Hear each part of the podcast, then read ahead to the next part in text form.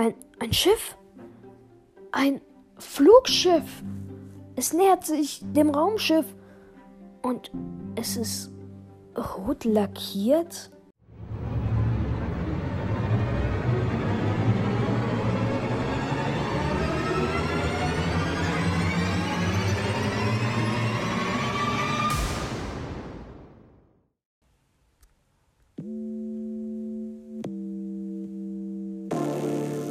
Ramones?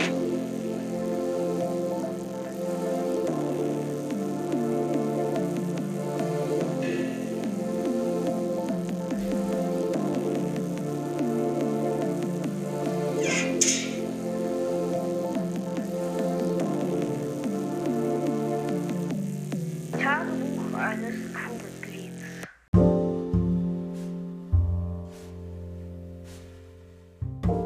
Staffel 2 ab 2. Januar erhältlich.